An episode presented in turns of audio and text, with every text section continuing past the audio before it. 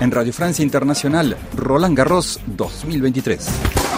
Saludos desde la cancha Philippe Chatrier. Iga Swiatek sufrió ante la brasileña Beatriz Haddad Maya para conseguir su pase y disputar su tercera final de Roland Garros. Ya lo ganó el año pasado y en 2020.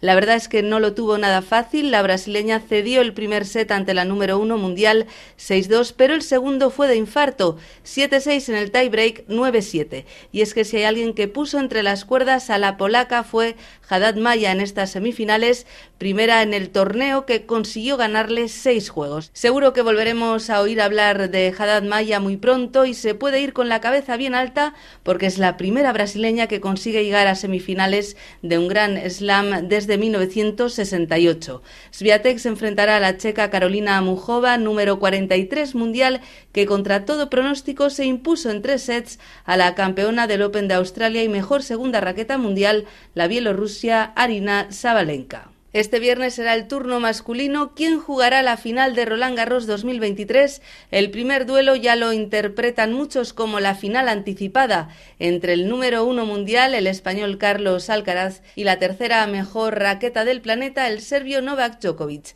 La nueva generación frente a uno de los supervivientes del tridente Djokovic-Federer-Nadal.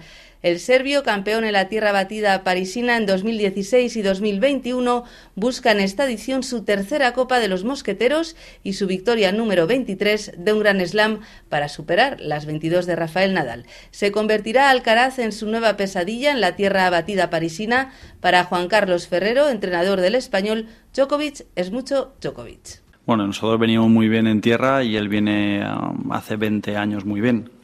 Así que Creo que poner de favorito a alguien, yo creo que no es el momento. Creo que los dos son muy buenos, que están en un muy buen momento los dos. Eh, Novak lucha por la historia, eh, Carlos lucha por, bueno, por meterse en su segunda final de, de Grand Slam y bueno, son objetivos diferentes pero súper importantes para, para los dos. Así que cada uno pues dará el 200% seguro en este partido y y bueno, creo que todos estamos con muchas ganas de ver ese partido y, Carlos, como bien he dicho antes, con muchas ganas de jugar. El otro finalista saldrá del duelo entre el noruego Casper Ruth y el alemán Alexander Zverev. Aida Palau, Radio Francia Internacional, Roland Garros.